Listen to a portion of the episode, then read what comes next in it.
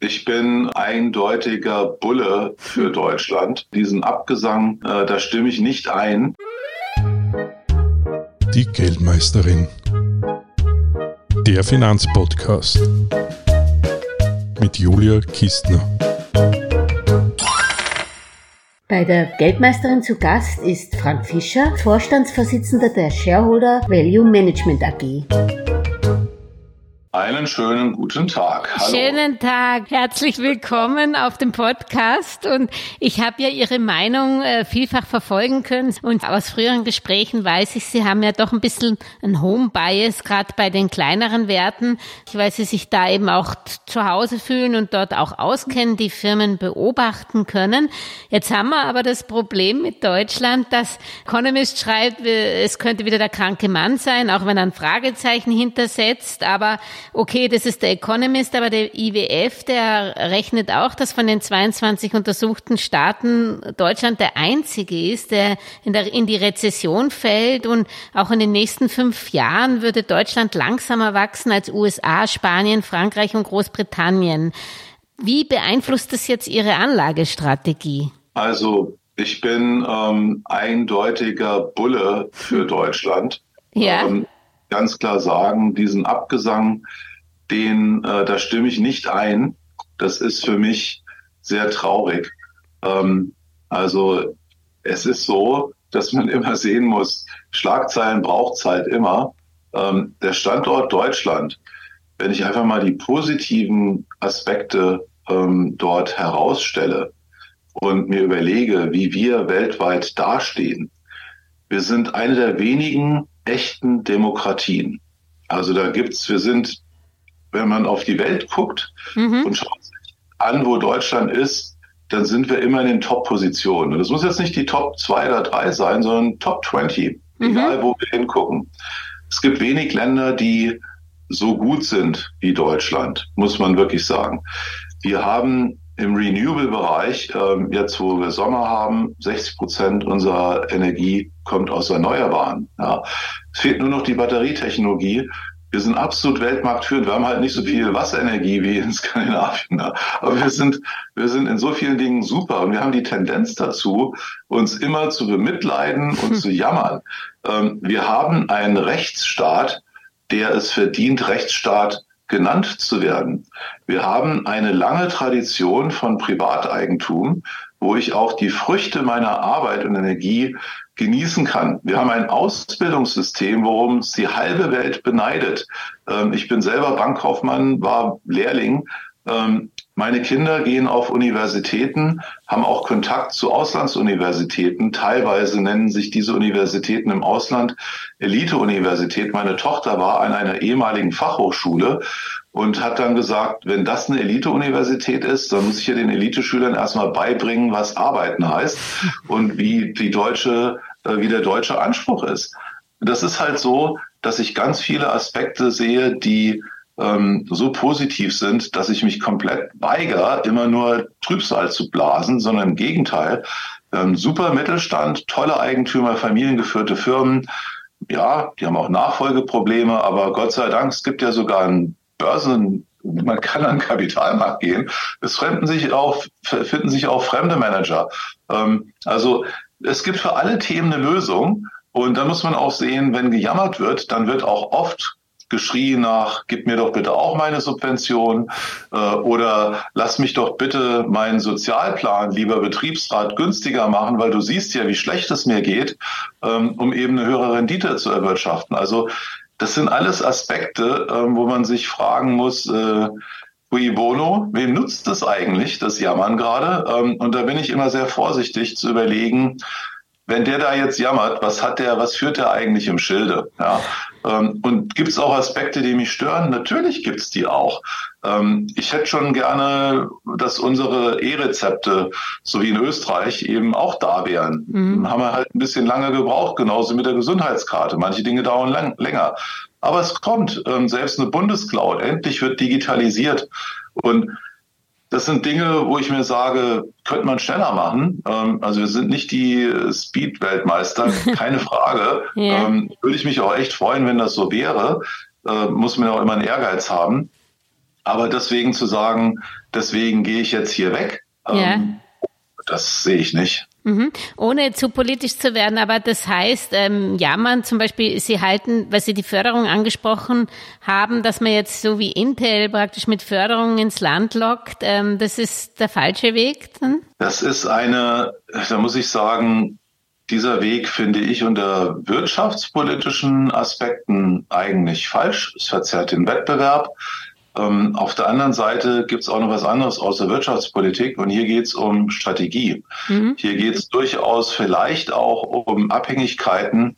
Ähm, wenn ich an Taiwan und TSMC denke und wie viele Chips die weltweit produzieren und wenn es durch zum Konflikt kommen würde, wir sind gar nicht mehr in der Lage, irgendwas zu machen. Das ist jetzt eine strategische Entscheidung. Und da mhm. würde ich sagen, gar nicht mal so dumm von der Politik aus dem Blickwinkel das zu tun. Wenn ich mal dran denke, wie wir den Solarboom initiiert haben in Deutschland, wir haben zig Milliarden Fördergelder da reingehängt, damit die ganze Welt jetzt günstig Solarstrom produzieren kann und haben aber unsere Firmen, die das weltmarktführend gemacht haben, nicht geschützt mhm. vor dem klaren strategischen Fokus der chinesischen, des chinesischen Staates, die gesagt haben, aus strategischen Gründen wollen wir das besetzen. Wir wollen dieses Wachstum haben, egal mhm. ob es Solar oder Wind ist. Was dazu geführt hat, dass die Firmen bei uns eben letztendlich pleite gegangen sind, weil es ein ruinöser Wettbewerb war. Also ich muss überlegen, was ich will als Staat und dann muss ich manchmal auch, wenn es wirtschafts- oder ordnungspolitisch nicht korrekt ist, Dinge machen, die einem vielleicht widerstreben, weil man sagt, ich will aber in dieser Branche sein. Ich will mich selbst versorgen können. Wir können uns auch mit Windrädern nicht mehr selbst versorgen. Mhm. Wir hängen in Solar und Wind komplett ab von China. Und wenn dann die Chips da noch irgendwie unter die Räder kommen, da gibt es Gründe, warum man in diesen von mir nicht so geliebten, ordnungspolitisch äh, verachteten Aspekt muss man vielleicht nochmal eine andere Brille aufziehen, zu überlegen, gibt es Gründe, warum man es doch machen sollte? Mhm. Und Leider ist es so, wir haben Schulden noch und nöcher überall. Wir haben politische Risiken, Krisenherde, die sich vielleicht auch in Bürgerkrieg oder kriegsähnlichen Situationen in den nächsten Jahren entladen können. Und von daher kann ich aus strategischen Aspekten schon verstehen, warum man anfängt, ähm, und das dauert ja, bis wir da erstmal yeah. autark sind, das zu machen, was auf Dauer uns dann im Rennen hält und, und, und, und stabil. Und das ist dann nicht mehr nur eine wirtschaftliche Sünde. Ja, also mhm. das ist das gerade schon vielleicht gar nicht so falsch. Okay, die Sermon ist das Falsche, das ist der deutsche Standort, an den halten Sie fest und hoffentlich auch viele Unternehmen. Aber manchen Unternehmen wie BASF bleibt wahrscheinlich bei den Energiepreisen noch nichts anderes über, als jetzt in Amerika zu produzieren. Sehen Sie eigentlich jetzt, äh, wenn alle wegschauen von Deutschland, gibt es da jetzt an der Börse auch interessante Kaufgelegenheiten? Oh ja, das ist eine Frage. Also, es ist, ähm, es sind sehr viele Mittelständler, auch teilweise zyklische Firmen, mhm. die nicht unbedingt in den ähm, in diese Kategorie der Qualitätsaktien, dieser Modern Value Aktien gehören, mhm. sondern die eher zyklische Qualitätstitel sind. Weltmarktführende Mittelständler, die, ich nehme jetzt mal ein Beispiel wie unsere WashTech, schon lange bei uns äh, in den Portfolien drin. Was macht Und, die, Entschuldigung? Die sind die Nummer eins ähm, im Bereich Autowaschanlagen. Ah, okay. Bei, bei den Portalen. Und äh, die sind sehr gut unterwegs, weil die auch sehr viel Ersatzteile und Waschchemie ähm, einsetzen. Und das äh, ist durchaus profitabel zu betreiben. Und durch das schöne äh, dichte Netzwerk an Servicetechnikern, die sie selbst eingestellt haben, können sie in den Ausschreibungen auch den Service immer anbieten und gewinnen häufig, weil eben die anderen das nicht können und das über freie Mitarbeiter lösen müssen. Und solche Firmen kommen halt auch dann mal, weil jetzt aktuell der Zyklus, die Zinsen sind gestiegen, dann wird man nicht so viel an Aufträgen gegeben. Da gibt's dann immer wieder mal Titel, wo man sagt, Mensch, die sind aber doch jetzt schon ganz schön günstig. Ne? Und dann ist auch so, dass wir uns auch sagen, wir sind da ja nicht religiös unterwegs und kaufen nur noch diese wunderbaren Aktien. Wenn die anderen so günstig sind, dann nehmen wir auch mal so eine Aktie mit drauf und sagen, da, wir verstehen das ja. Ähm, in Italien eine Gruppe Motui Online, Italien ist wieder mal nicht beliebt.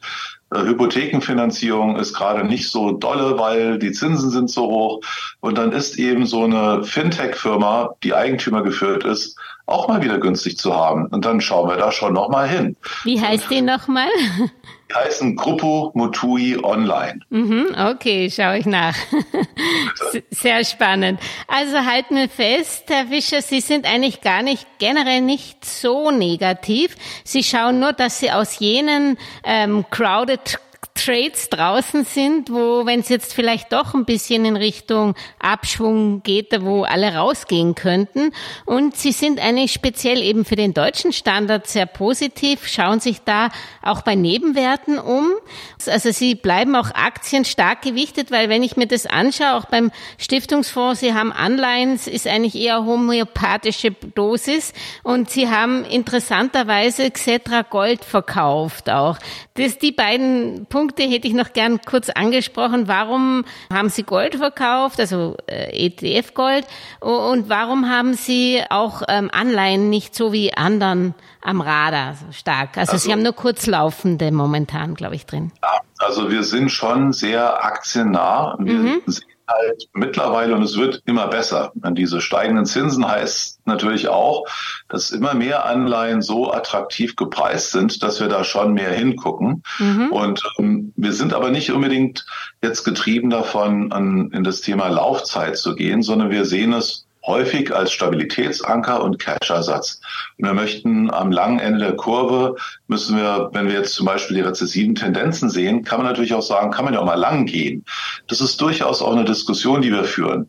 Am liebsten haben wir aber dann wirklich äh, liquide ähm, Assets, also letzten Endes geldmarktnah, oder mhm. Kurzläufer, damit wir dann wieder die günstigen Qualitätsaktien, diese wunderbaren Firmen einkaufen können, wenn sie mit Sicherheitsmarge zu haben sind, damit ich halt dann sage, Mensch, bei dem Preis nehme ich mir eine Amazon wieder auf viereinhalb oder fünf Prozent oder auch eine Microsoft, ähm, wenn das nochmal einen Rückschlag geben sollte, baue ich nochmal aus. Und es ist ja nicht so, dass wir die komplett rausgedreht haben, ähm, sondern wir haben eben etwas reduziert und wir sind etwas defensiver gegangen. Und wenn ich jetzt mal ans Gold denke, das ist im Frankfurter Stiftungsfonds ähm, eine strategische Komponente, die wir immer haben, weil das ein Portfolio stabilisierendes Element ist. Aber es kann halt auch mal etwas geringere Quote sein. Also, mhm. mhm. dass wir die jetzt komplett rausgehauen haben. Aber wir sehen eben, das Gold ist jetzt auch ein bisschen am Atmen. Und dann kann es halt auch sein, dass wir sagen, Mensch, vielleicht ist jetzt wieder die Zeit, weil das muss man auch sagen, diese Verschuldungssituation, die ich schon angesprochen habe, die macht einem ja schon zu, mhm. zu denken.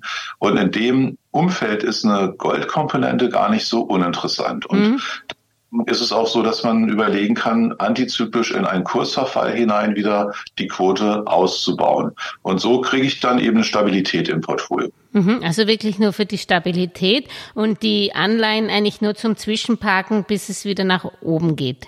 So ist es. Und wann schätzen Sie, wir haben alle keine Glaskugel, aber was, was sind da so Ihre Erwartungen, von denen Sie ausgehen bei der Veranlagung? Ja, Glaskugel habe ich natürlich auch nicht. Ähm, wir sehen schon zurzeit in einigen Bereichen ähm, Signale, die eine gewisse Warnung darstellen, nämlich zum Beispiel in dem Bereich der High Yield Bonds, ähm, also der früher hat man dazu auch Junk Bonds gesagt. Das sind die, die tatsächlich sehr hohe Zinsen zahlen müssen, überhaupt nur Geld zu bekommen, teilweise auch zweistellige Zinszahlungen jetzt schon leisten müssen, weil die Bilanz nicht so toll ist und das Geschäftsmodell auch nicht. Dort sehen wir, dass äh, die Zinserhöhung der Notenbanken ähm, eine Liquiditätsverknappung natürlich auch ähm, auslösen. Auch die Bilanzverkürzung der Notenbanken, die verkaufen Anleihen und kriegen Cash zurück. Und das macht sich in diesem Markt bemerkbar. Und oft ist das das erste Zeichen, dass es ähm, unangenehmer werden kann und dass auch mal ein Volatilitätsimpuls kommt. Also das ist keine Sicherheit, dass das so ist, aber die Wahrscheinlichkeit erhöht sich damit. Und das bedeutet für mich etwas defensiver zu gehen. Ähm, deswegen habe ich Titel genommen, von denen ich sage, Mensch, bei einer Allianz mit einem 8,5er KGV, ähm, wo ich zwischen Dividende und Aktienrückkäufen schon mal acht Prozent habe pro Jahr und wachsende Gewinne, da sehe ich das Risiko nach unten relativ gering. Mhm. Und natürlich hat eine Allianz, die ist ein globaler Versicherungskonzern, die ist auch in jedem, in jeder, jeder Bereich drin. Und da gibt's immer wieder auch Schlagzeilen. Die Allianz ist eigentlich bei jeder negativen Schlagzeile immer dabei, weil es ja nichts gibt, wo die nicht unterwegs sind. Ja.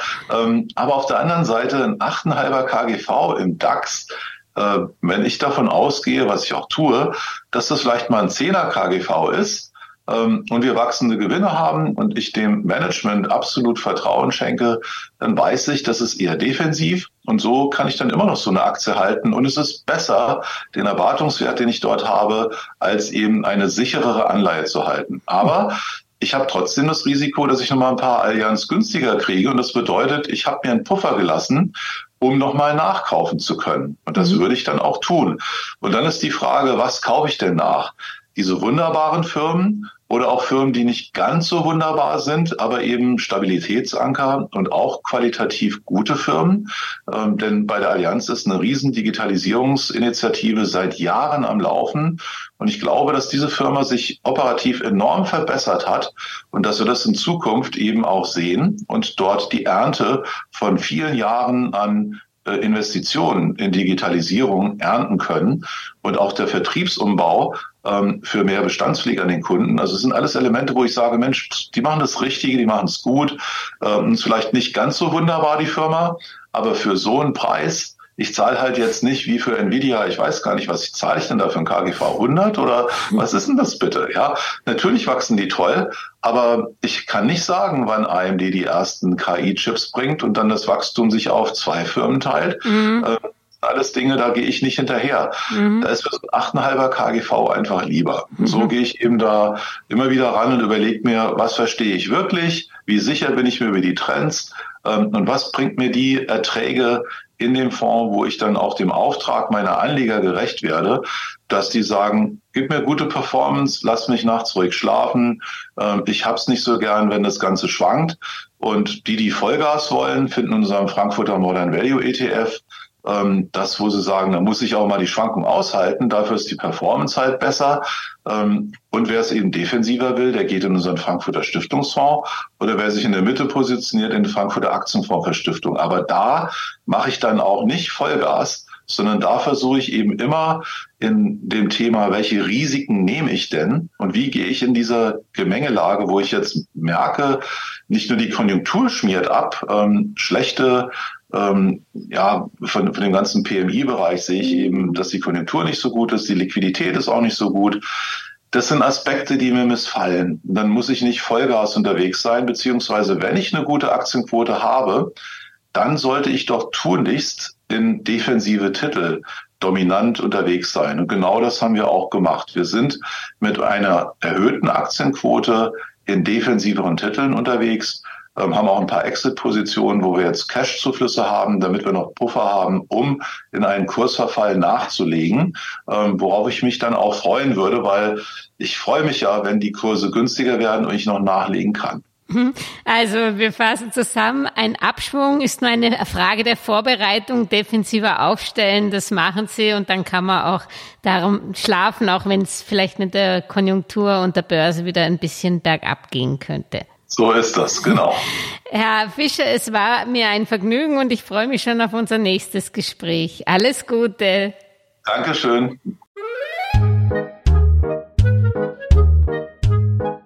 Alles Gesagte ist nur die persönliche Meinung von Julia Kistner und daher keine Anlageempfehlung und keine Rechts- und Steuerberatung. Für Verluste, die aufgrund von getroffenen Aussagen entstehen, übernimmt die Autorin Julia Kistner keine Haftung.